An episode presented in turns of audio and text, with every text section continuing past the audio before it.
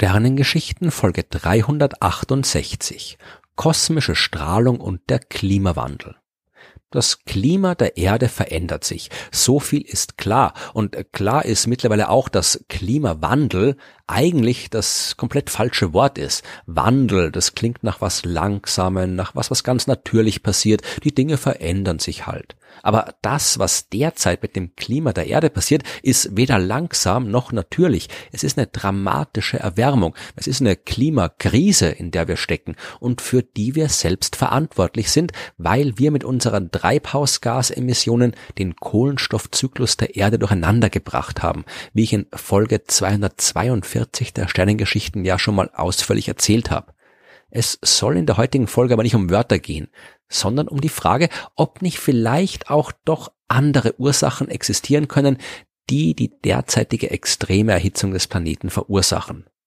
Prinzipiell ist es ja durchaus möglich. Wir wissen, dass unser Planet in der Vergangenheit schon oft deutlich kälter und auch deutlich wärmer war als heute. Ja, Eiszeiten und Warmzeiten wechseln sich ab und wir Menschen haben damit bis jetzt nichts zu tun gehabt. In Folge 55 der schönen Geschichten habe ich schon mal über die sogenannten Milankovitch-Zyklen gesprochen. Da geht es um die Tatsache, dass die Bahn der Erde um die Sonne nicht immer exakt die gleiche elliptische Umlaufbahn ist. Die Umlaufbahn wird im Lauf der Zeit ein bisschen größer, ein bisschen kleiner, sie wird ein bisschen mehr oder weniger elliptisch, sie wackelt im Raum hin und her. Gleichzeitig schwankt auch die Ausrichtung der Erdachse und je nachdem, wie diese Faktoren alle zusammenkommen, erreicht uns mehr oder weniger Energie von der Sonne. In den extremen Fällen können sich die Effekte so verstärken, dass wir eine lange Eiszeit kriegen und eine lange Warmzeit. Es braucht also keine Menschen, um das Klima der Erde zu verändern. Und vielleicht sind wir ja aktuell auch nicht schuld, denn neben den Milankovitch-Zyklen gibt's noch andere astronomische Faktoren, die das Klima der Erde beeinflussen können. Es ist zum Beispiel klar, dass die Wolken in der Atmosphäre der Erde einen Einfluss auf das Klima haben. Die Wolken, die reflektieren einerseits einen Teil des Sonnenlichts noch bevor das auf die Erde gelangen kann. Andererseits nehmen sie auch einen Teil der Strahlung auf und schicken den als Wärmestrahlung zur Erde. Dieser zweite Effekt ist aber geringer. Insgesamt sorgen Wolken für eine Abkühlung. Je mehr Wolken, desto kälter ist es auf der Erde.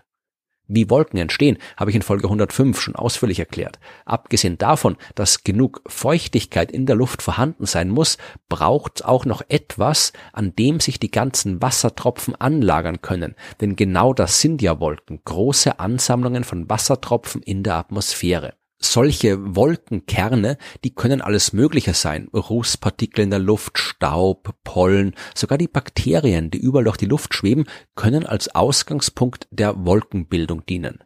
Man nennt solche Partikel auch Aerosole und mit Astronomie hat das alles noch nicht viel zu tun, höchstens insofern, als dass die Wolken uns den Blick auf die Sterne verstellen. Aber tatsächlich können astronomische Phänomene Einfluss auf die Bildung von Wolken haben zum Beispiel mit der kosmischen Strahlung. Die besteht simpel gesagt aus Teilchen, die von der Sonne und von anderen Sternen durchs All geschleudert werden.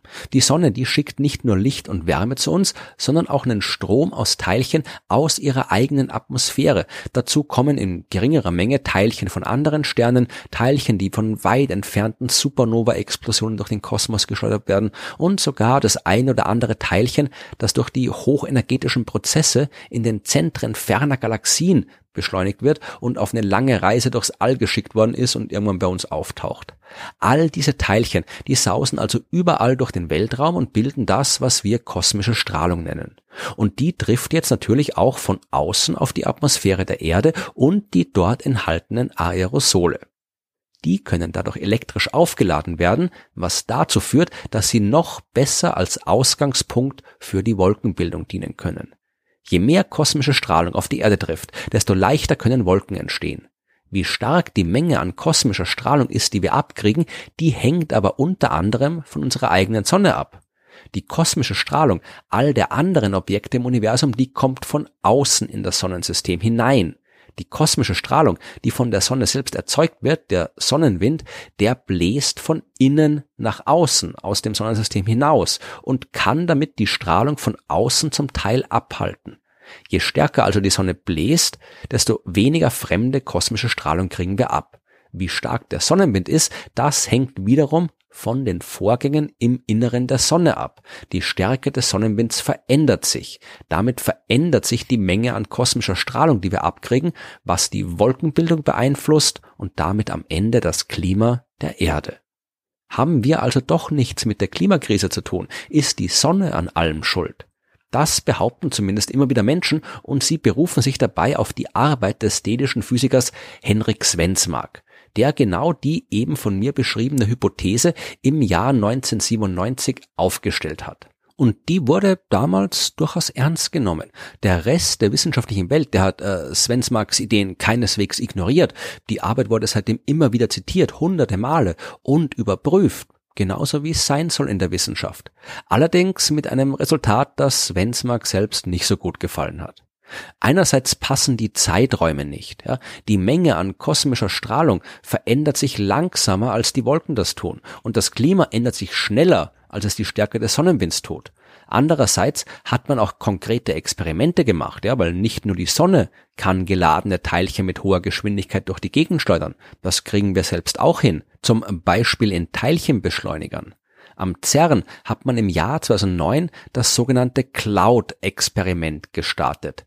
Das steht für Cosmics Leaving Outdoor Droplets und das ist zwar ein ziemlich elendiges Akronym, aber ein sehr interessantes Projekt.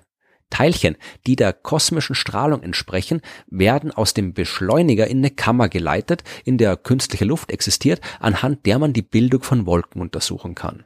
Das, was also in der Atmosphäre unkontrolliert und schwer messbar hoch über unseren Köpfen abläuft, das kann bei Cloud unter kontrollierten Bedingungen genau studiert werden. Das Ergebnis? Es gibt einen Einfluss der kosmischen Strahlung auf die Bildung von Wolken. Dieser Einfluss ist aber deutlich geringer als das, was Svensmark angenommen hat und reicht definitiv nicht, um einen relevanten Einfluss auf das Klima zu haben.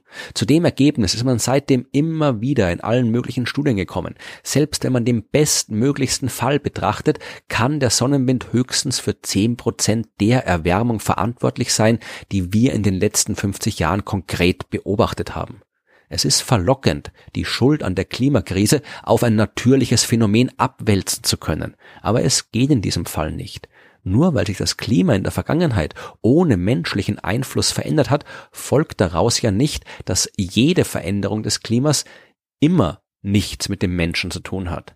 Und gerade was die aktuelle Klimakrise angeht, wissen wir mittlerweile auch mehr als sicher, dass es sich um kein natürliches Phänomen handelt, sondern um die Auswirkungen unseres menschlichen Handelns. Abgesehen davon wäre es ja auch nicht weniger schlimm, wenn die Sonne für die Erwärmung des Klimas verantwortlich wäre. Wir müssten immer noch einen Weg finden, um mit den Auswirkungen klarzukommen, mit dem Schmelzen der Pole, dem Anstieg des Meeresspiegels, den immer häufigeren, immer extremeren Wetterereignissen, den Dürren, Waldbränden, den Auswirkungen auf die Landwirtschaft und so weiter. Und auch wenn wir nichts für den Klimawandel könnten, würden uns in naher Zukunft die fossilen Brennstoffe trotzdem ausgehen. Und wir müssten uns trotzdem um nachhaltige Energieformen kümmern, was wir auch aus vielen anderen Gründen müssen. Ja, das Zeug ist ja auf viele unterschiedliche Arten schlecht für die Umwelt, in der wir leben. Aber die Sonne ist eben nicht schuld am Klimawandel. Wir sind es und wir können uns nicht rausreden. Beziehungsweise wir können es schon. Die Ausreden haben eben nur keinerlei wissenschaftliche Grundlage. Und das Problem verschwindet dadurch auch nicht.